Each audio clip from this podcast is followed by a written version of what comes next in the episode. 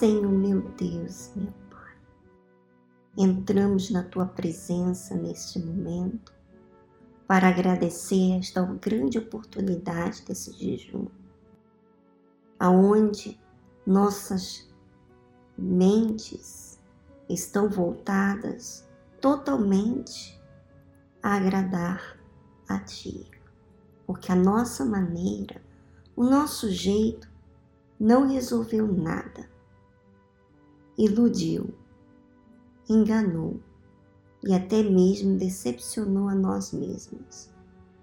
Mas o Senhor não nos decepciona. O Senhor nos lava, o Senhor nos limpa, o Senhor nos faz bem, só bem. Meu Pai, nesse jejum, eu não quero carregar as mesmas coisas. Eu quero viver para ti. Eu quero andar contigo, Jesus. Não apenas nesse jejum, mas por toda a minha vida aqui na terra. Eu venha glorificar o teu nome. Não para que eu fique em destaque, mas o Senhor seja toda a glória, toda a honra. Porque somente o Senhor é, ninguém mais é. Meu Pai, eu agradeço por esse jejum e venha dar oportunidade a essas pessoas que estão aqui para glorificar o teu nome. Não com lábios, uma vida mentirosa, não, mas de verdade elas vêm glorificar o Senhor de fato e de verdade. Em o nome do Senhor Jesus. Amém.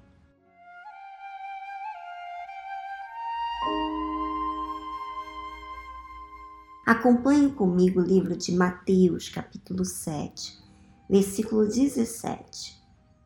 Assim, toda árvore boa produz bons frutos e toda árvore má produz frutos maus. Não pode a árvore boa dar maus frutos, nem a árvore má dar frutos bons. Toda árvore que não dá bom fruto corta-se e lança-se no fogo. Portanto, pelos seus frutos os conhecereis. Bom, para iniciarmos é muito importante, porque tem muitas pessoas que enganam-se. Se enganam por causa de uma emoção que aconteceu na reunião. Se emocionaram. E olha, vou dizer para vocês: a presença de Deus, há momentos que a gente chora, que a gente ri, que a gente sente gozo na alma. Mas isso não quer dizer que é algo momentâneo, senão permanente. Aquilo que acontece dentro de mim, naquele dia, por exemplo, que eu senti a presença de Deus, não pode ser apenas um momento, como a religião apresenta para as pessoas, um momento. E não é. Por isso que Jesus fala aqui: assim, toda árvore boa produz bons frutos. Parece óbvio, não é verdade? Que toda árvore boa produz bons frutos. Mas o que, que acontece? Esse momento maravilhoso que eu tive na reunião, que Deus falou comigo, houve bons frutos, houve mudanças no meu comportamento, na minha maneira de falar, na minha maneira de ser. Enquanto tudo está bem, aparentemente não dá para ver-se. Mas quando a coisa começa a apertar de um lado para o outro, então você vai descobrindo quem você realmente é. Por isso que Jesus fala que toda árvore boa produz bons frutos. E esses bons frutos não quer dizer que seja algo com as nossas obras, né? Porque as minhas obras, por exemplo, eu posso fazer algo para iludir você, é uma verdade. Mas aquilo que eu sou não ilude. não me ilude. Não é verdade? E toda árvore má produz frutos maus. Não tem jeito, minha amiga. O que está no nosso interior vai exteriorizar do lado de fora e vai revelar pelas minhas ações quem eu sou. Se eu sou boa árvore, bons frutos. Má árvore, maus frutos. E aqui fala: não pode a árvore boa dar maus frutos, nem a árvore má dar frutos bons. Quer dizer, se você vê maus frutos em você, por exemplo, você não consegue perdoar, não é uma pessoa fácil de ser humilde, de reconhecer os seus erros. Reconhece, mas sempre não assume. Esse reconhecer, entre aspas, vamos dizer assim, é que, mas não assume, não pede perdão, não muda, não toma atitude de arrependimento. Isso é má frutos. Isso é uma árvore má. Então, muitas pessoas estão se enganando porque elas evangelizam, elas são ativas na igreja. E tem muitas pessoas que são ativas na igreja, mas que não têm o seu interior não foram transformados. Então continua sendo essa árvore má. Por mais que ela queira fazer algo bom, ela não consegue ser, gerar bons frutos. Toda árvore que não dá bom fruto corta-se e lança no fogo. Em outras palavras, não há negociação aqui com a árvore que é ruim, que é má. Tem que ser cortada e ser lançada ao fogo. Então, minha amiga, Viviane, e se eu vejo maus frutos em mim, qual é o passo que eu tenho que fazer? Jesus disse que você deve morrer. Se você não morrer, não tem como você dar frutos. Se você recebe a palavra de Deus e você resiste, você continua sendo uma árvore que vai crescendo, vai gerando frutos mas não bons frutos, serão maus frutos.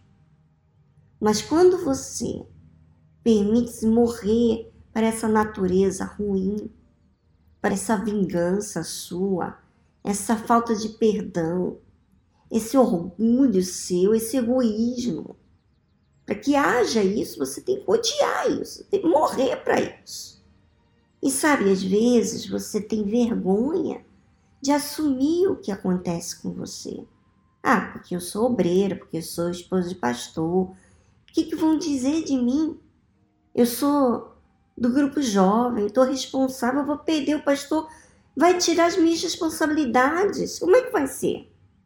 Pois é, se você valoriza o que você faz, então não tem como você nascer de Deus, não tem como você ser batizada com o Espírito Santo, porque você valoriza as coisas desse mundo e não a Deus, e não aquilo que vai fazer bem para você, para sua alma.